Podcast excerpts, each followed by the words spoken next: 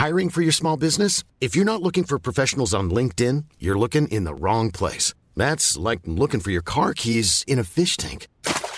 LinkedIn helps you hire professionals you can't find anywhere else, even those who aren't actively searching for a new job but might be open to the perfect role. In a given month, over 70% of LinkedIn users don't even visit other leading job sites. So start looking in the right place. With LinkedIn, you can hire professionals like a professional. Post your free job on linkedin.com slash people today.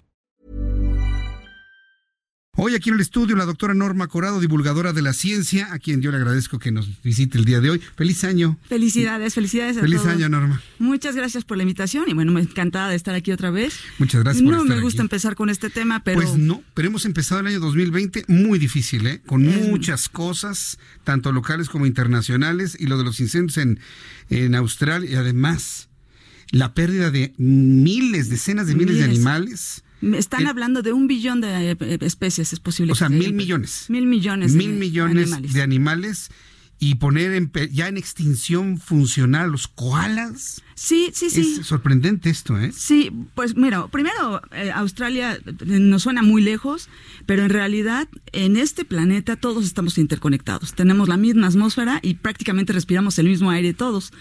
Y este eh, sí es una gran catástrofe porque toda esa cantidad de humo que está echándose a la atmósfera, pues son gases de efecto invernadero que además van a viajar muy rápido. De hecho, ya ahorita se sabe que ya este, hay algunos de esos gases en la zona de Chile, del sur de, de América. América se cree que en unos ocho días más o menos, probablemente diez, vuelvan a regresar esos, esas cenizas y esos gases otra vez a Australia. Australia. Entonces no estamos hablando de, de que sea como algo muy largo. Estamos hablando de 15 días. En 15 días, ¿cuánto podrías caminar?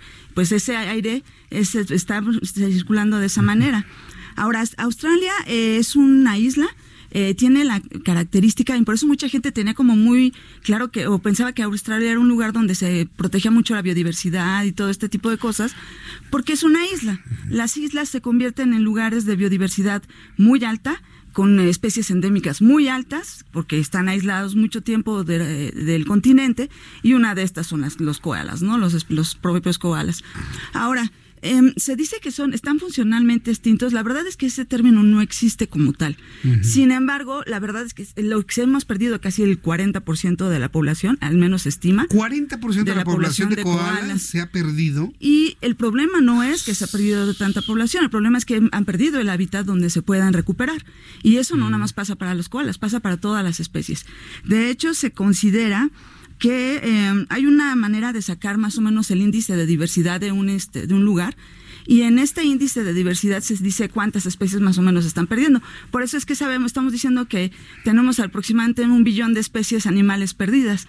Porque con este índice y sabiendo que es una isla, pues en eso se, se van, se basan los datos. Estos datos son este, publicados en las universidades de Gales y en la Universidad de, de Sydney. Entonces, bueno, sí es una, son 6 millones de hectáreas que se están quemando en este momento. Y ahora, ¿por qué se están quemando? ¿Qué es lo que está sucediendo? ¿Y esto tiene que ver con el cambio climático? Pues sí y no.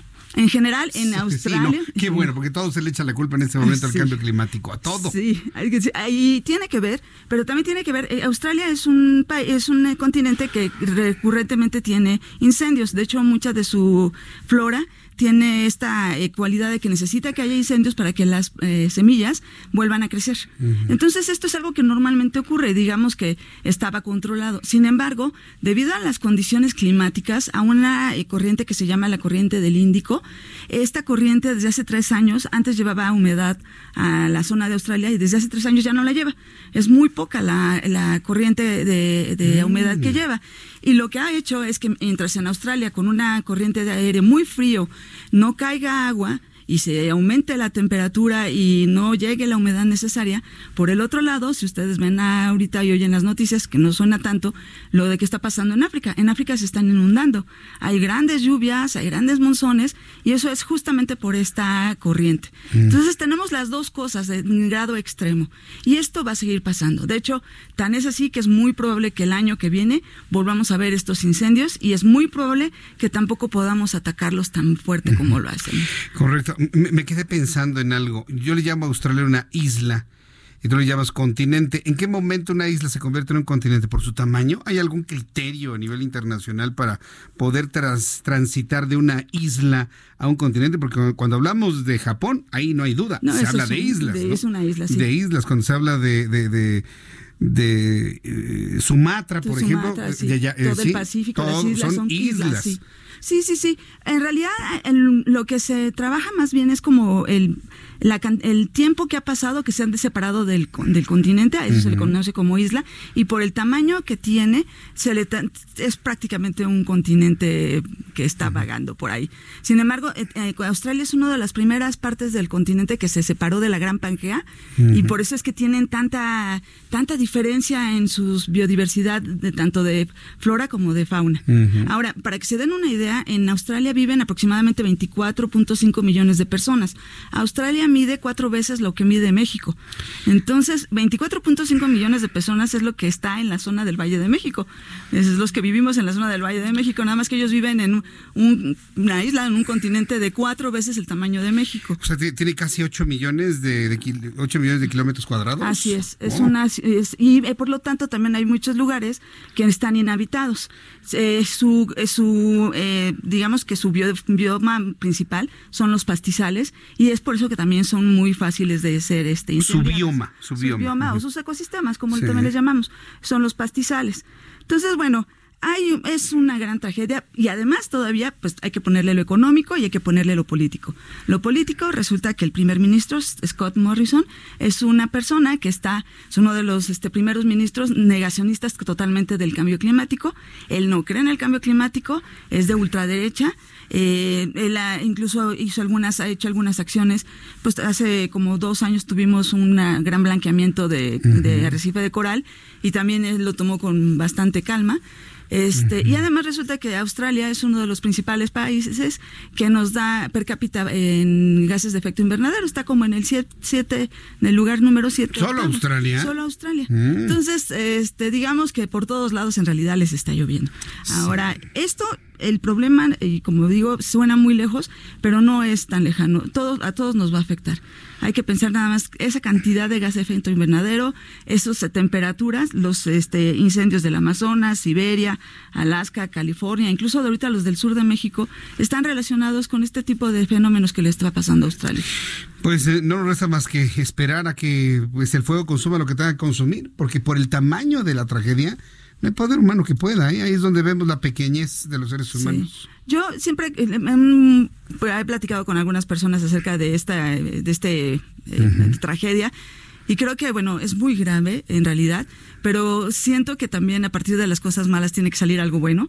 Y yo creo que lo que tiene que pasar es que nos demos cuenta que tenemos que ser uno primero más conscientes de la globalidad en la que estamos inmersos en este planeta, dos que es importante que cuando elijamos nuestros este, gobernantes, a nuestros políticos, todos seamos congruentes con las políticas que van a mantener este planeta y nuestros hijos. Y tres, que seamos, este, estemos dispuestos a cambiar nuestro estilo de vida. Entonces, estas, estas tragedias son horribles, pero tiene que despertar algo en, en, nosotros y de verdad hacernos cambiar. Correcto, pues eh, Norma Corrado, nos vemos el próximo viernes. Sí, nos vemos. A ver si podemos platicar sobre el impacto de las bolsas de plástico. Porque hay un debate enorme, ¿no? Si efectivamente se sirve o no sirve quitarlas. Yo soy de los que ven que quitaron las bolsas de plástico, nos metieron un problema a todos, pero el Unicel ahí está como el Johnny Walker. Lo siguen vendiendo perfectamente bien, se siguen empacando productos con Unicel. O sea, si verdaderamente quisiéramos ayudar al medio ambiente quitando los plásticos, bueno, ni llantas tendrían los coches en este momento. ¿eh? Sí, también tiene una gran... Hay, una, carga ahí de hipocresía, de mercado, de agenda, también de los grupos ambientalistas. Platicamos de eso. En claro que sí, por supuesto. claro que sí. Gracias a todos. Muy bien, gracias. Norma Corado, divulgadora de la ciencia de la Universidad Nacional Autónoma de México, va a preparar este tema de las bolsas de plástico, así que vayan anotándolo en su agenda. No se lo vaya a perder el próximo viernes. Planning for your next trip? Elevate your travel style with Quince. Quince has all the jet setting essentials you'll want for your next getaway, like European linen, premium luggage options, buttery soft Italian leather bags, and so much more. And is all priced at 50 to 80% less than similar brands. Plus, Quince only works with factories that use safe and ethical manufacturing practices. Pack your bags with high-quality essentials you'll be wearing for vacations to come with Quince. Go to quince.com slash pack for free shipping and 365-day returns.